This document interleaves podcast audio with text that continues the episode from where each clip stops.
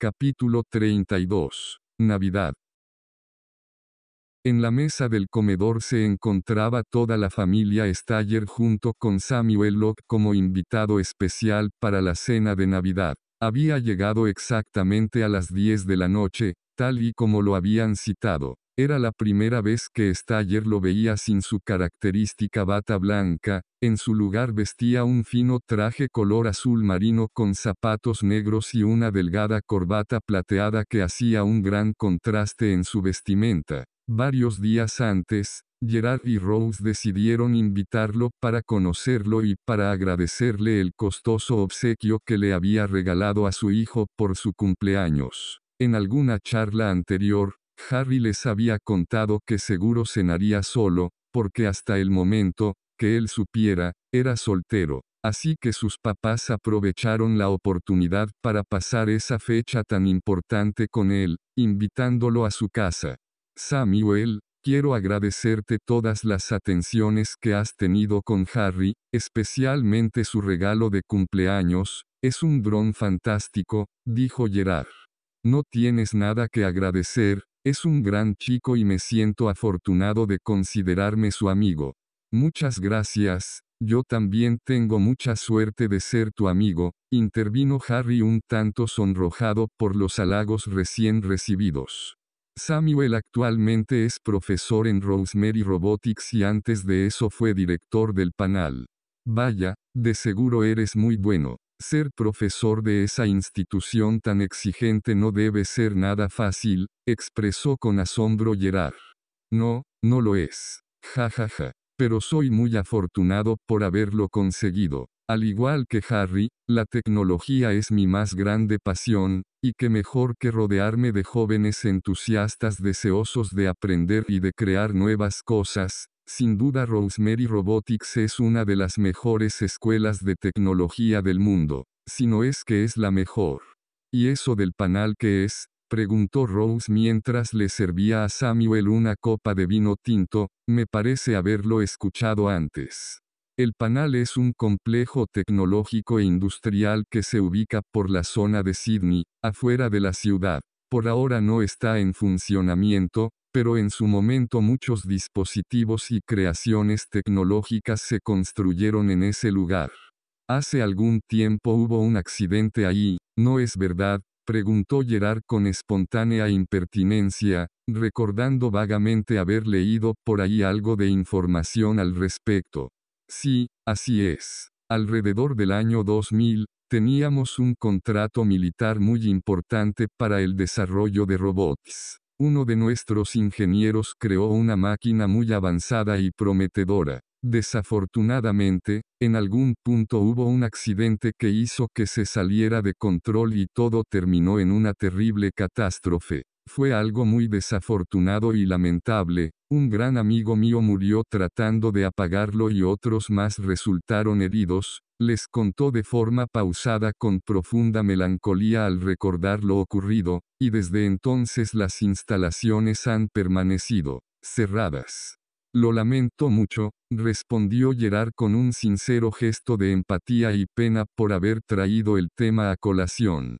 Gracias. Después de un breve silencio, Rose les dijo que era hora de cenar, Así que les pidió a sus dos hijos que la acompañaran a la cocina para traer los guisos que con mucho esmero había preparado para tan memorable ocasión. En unos instantes los tres regresaron al comedor, Harry fue el encargado de llevar una humeante olla plateada con asas color café que contenía una exquisita sopa de champiñones. Mientras que Mary Ann transportaba una deliciosa ensalada de lechuga con mango y fresas, coronada con un poco de queso de cabra y nueces. Finalmente, con un par de rechonchos guantes de cocina en color rojo, Rose llevaba, en un ardiente refractario transparente, una suculenta lasaña de carne. Todo luce y huele delicioso Rose, dijo con amabilidad Samuel, saboreando lo que estaba a punto de comer. Muchas gracias, le respondió sonriente, en tanto servía uno a uno los platos de los presentes. ¿Y tú a qué te dedicas, Gerard?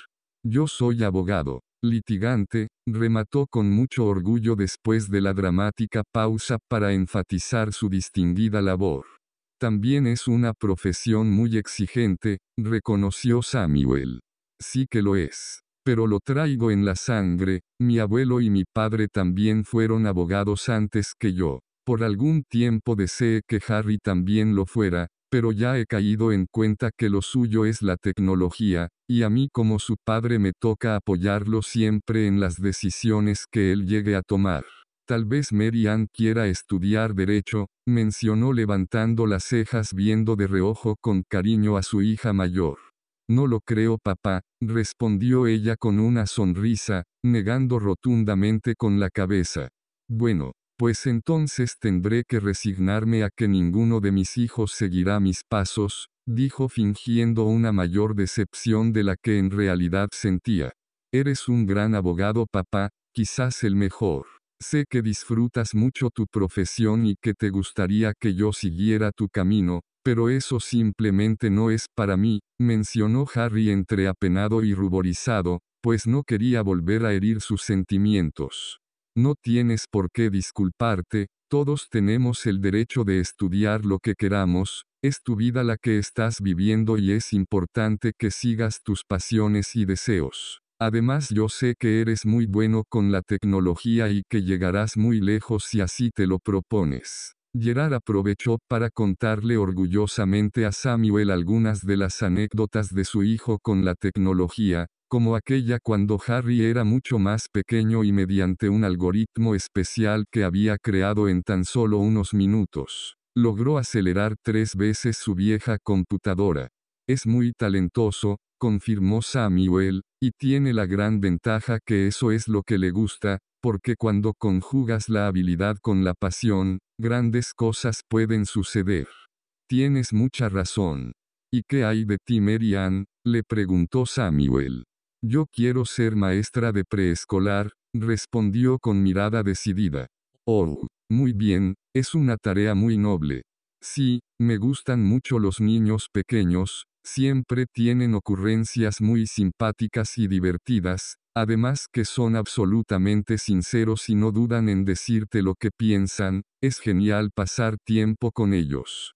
Estoy seguro que serás una gran maestra. Muchas gracias. ¿Y qué hay de ti? ¿Tienes hijos pequeños? Eh, no, sigo soltero. Casi todo el tiempo me la he pasado trabajando en mis proyectos, aunque la verdad sí quiero casarme y formar una familia, solo necesito encontrar a la mujer correcta para mí. Seguro aparecerá pronto. Ja ja ja, espero que sí, Mary La comida está increíblemente deliciosa, Rose. Qué buen sazón tienes, lo dijo tratando de cambiar el tema que evidentemente le resultaba bastante incómodo.